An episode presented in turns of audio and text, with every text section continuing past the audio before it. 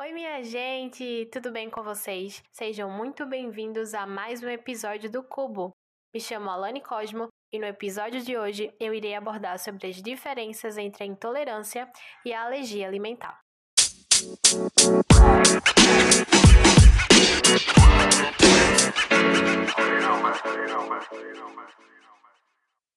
Intolerância e alergia alimentar é uma temática que está sendo amplamente abordada na sociedade em geral nos dias de hoje. Certamente você convive ou conhece alguém que tem algum tipo de limitação alimentar. Mas de fato, existe diferença entre alergia e intolerância alimentar? Se sim, qual seria? Bem, de uma forma geral, a alergia alimentar é uma reação imunológica mediada por imunoglobulinas E específicas, podemos chamar de IgE. Imunoglobulinas são anticorpos, ou seja, são proteínas de grande importância que circulam no sangue e realizam uma grande variedade de tarefas.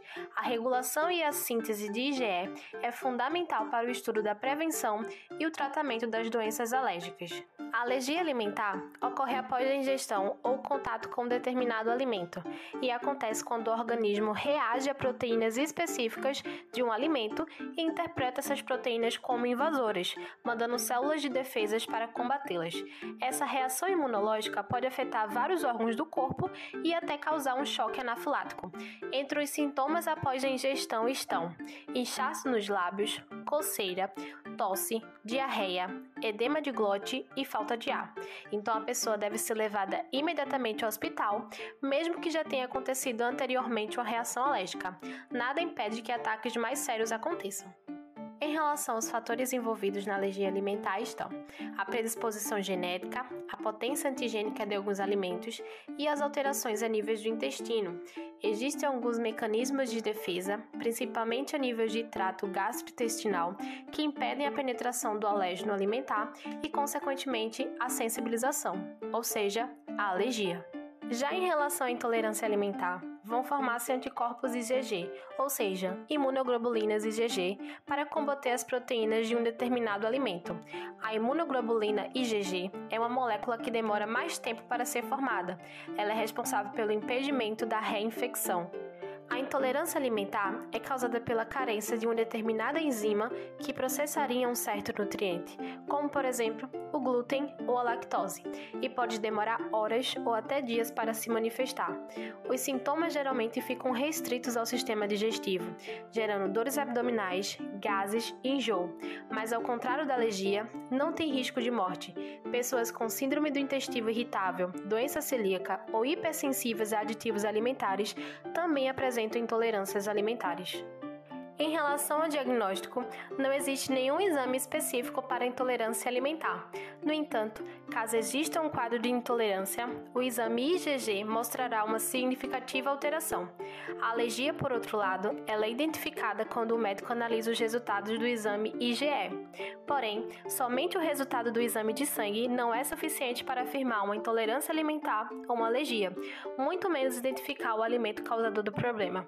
A observação do médico em relação a rotina e o histórico do paciente, bem como a análise dos sintomas descritos, é fundamental para um correto diagnóstico.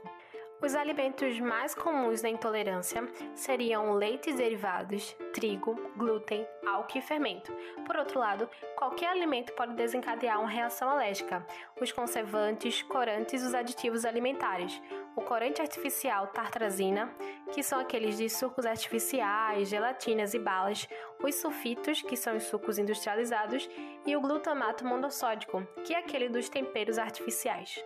Em relação ao tratamento, tanto na alergia como na intolerância alimentar, o tratamento consiste em retirar da dieta todos os alimentos que possam causar a piora dos sintomas. Assim, é importante consultar um nutricionista para que indique quais os alimentos que podem ser consumidos de forma a substituir aqueles que foram retirados, para garantir que o organismo receba todos os nutrientes necessários para o seu funcionamento. Agora, vamos falar um pouco sobre os dois principais tipos de intolerância e alergia alimentar a intolerância à lactose. Este é o nome que se dá à incapacidade parcial ou completa de digerir o açúcar existente no leite e nos seus derivados. Ela ocorre quando o organismo não produz ou produz de forma insuficiente uma enzima digestiva chamada de lactase, que quebra e decompõe a lactose, que é o açúcar do leite. Como consequência, essa substância chega ao intestino grosso inalterada, se acumula, é fermentada por bactérias que fabricam ácido lático e gases e promove assim uma maior retenção de água e o aparecimento de diarreias e cólicas.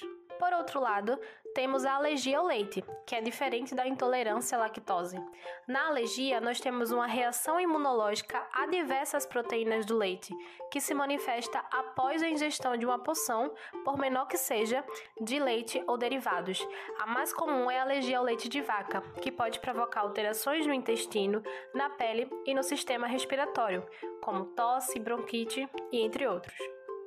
Agora vamos falar um pouco sobre o glúten. Primeiro, o glúten é uma proteína presente em cereais como trigo, centeio, malte ou cevada, que juntamente com a água forma um tipo de gel, atuando como uma espécie de cola, que garante uma maior elasticidade em alimentos como pães, massas e biscoitos. A intolerância ao glúten também é conhecida como a sensibilidade ao glúten não celíaca. Essa intolerância deve ser sempre pensada quando o médico fizer testes para doença celíaca e de alergia ao trigo e ambos forem resultados negativos. Nesse caso, o diagnóstico provável é uma sensibilidade ou intolerância ao glúten.